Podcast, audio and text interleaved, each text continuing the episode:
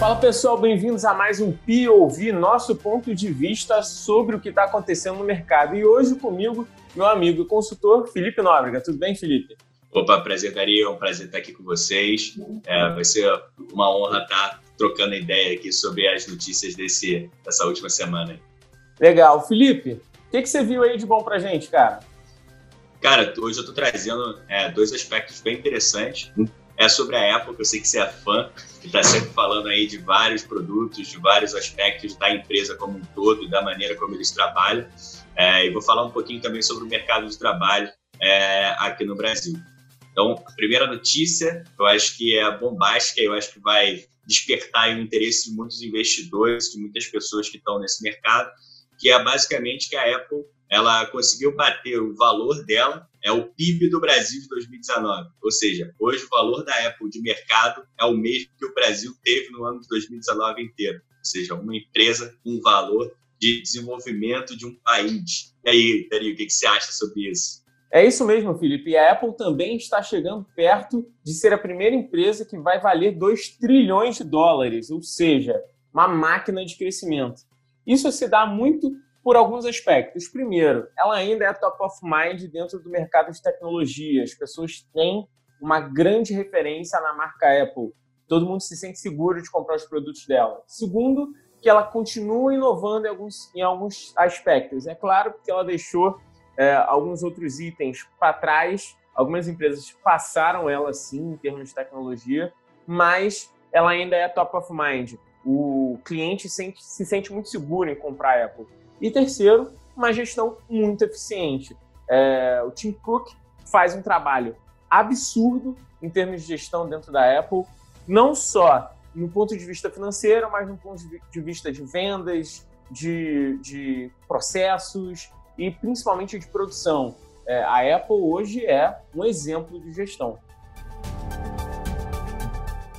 Eu queria também trazer, Felipe, um assunto bem interessante que é justamente para todos os empresários e todos os investidores do Brasil. A Selic bateu 2%, ou seja, nossa taxa de juros está lá embaixo. Quais são as consequências disso?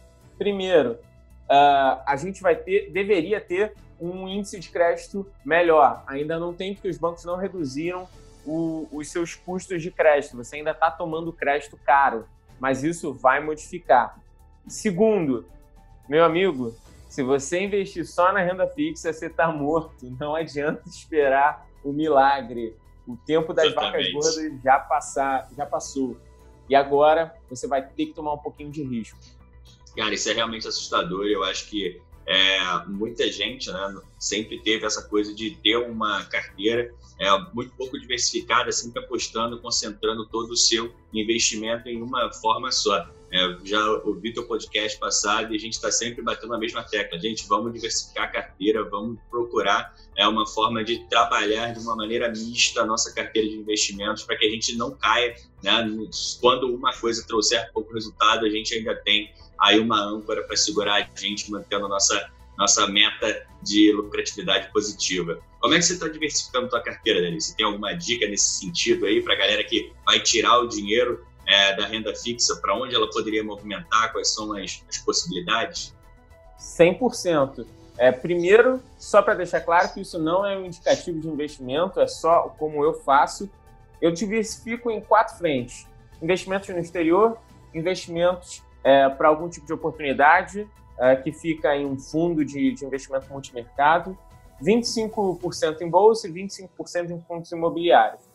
Vale a dica aí para quem está escutando. Se você quiser entender um pouco mais de investimento, segue Fatorial Invest, do meu amigo Jansen. Ele faz podcasts diários sobre o mercado e também não deixa de seguir, claro, o Primo Rico, nosso mestre aí, que dá muitas dicas.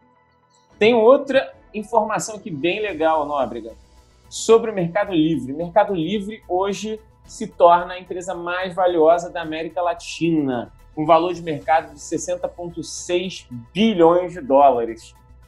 Cara, é muito dinheiro. Realmente. Ela ultrapassou Incrível. Vale, ultrapassou Petrobras e Itaú Unibanco no ranking das maiores empresas da região. Estamos falando dessa região. Então, uma potência. O que, que você acha disso, cara?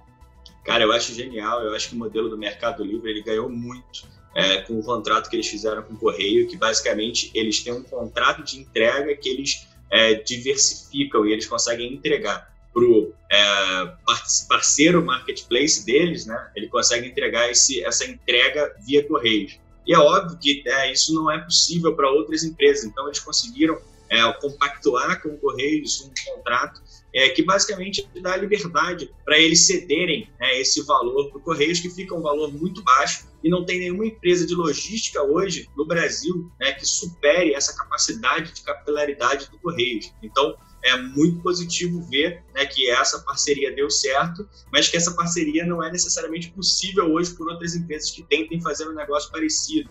Tá? Então, é, é, preocupante saber que ainda tem ali um calcanhar de Aquiles no Mercado Livre. O pessoal está bem atento quanto a isso, porque se em algum momento né, os nossos Correios parar de ser assertivos ou de tentar renegociar qualquer contrato, a Mercado Livre ela vai perder bastante poder de fogo com essa entrega que é o maior asset deles.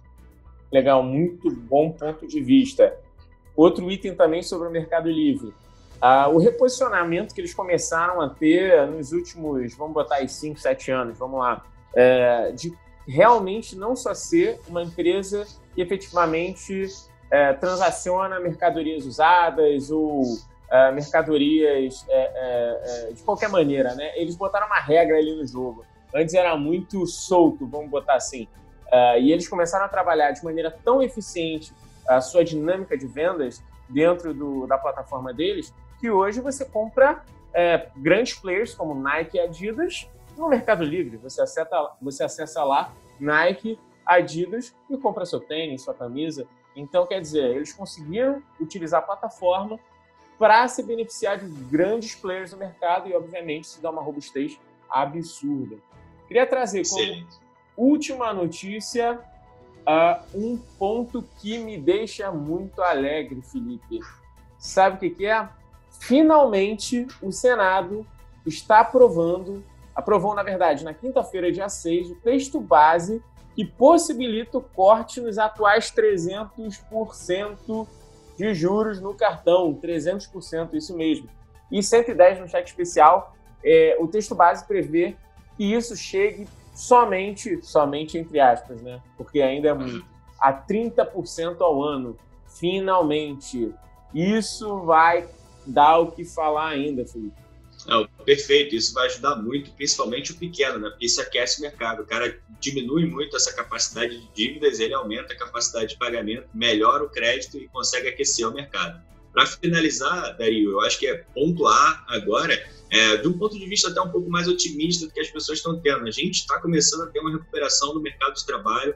É, a gente chegou em abril é, com um indicador de emprego de 39,7 e hoje, em julho, a gente já está com 65,9, ou seja, a gente tem uma recuperação aí de mais de 20%. Isso é paulatino, vem acontecendo de maio, junho e julho, é, e aí se espera que isso melhore até o final do ano. Então, com a empregabilidade melhorando, é, realmente com o governo oferecendo melhores possibilidades de crédito para as pessoas, a gente consegue fazer com que a economia volte a funcionar. Então é muito importante que essas medidas que o governo tem implementado ajudem essa nossa recuperação, principalmente do varejo, que é o mais prejudicado nesse momento de pandemia, que ficaram todos fechados.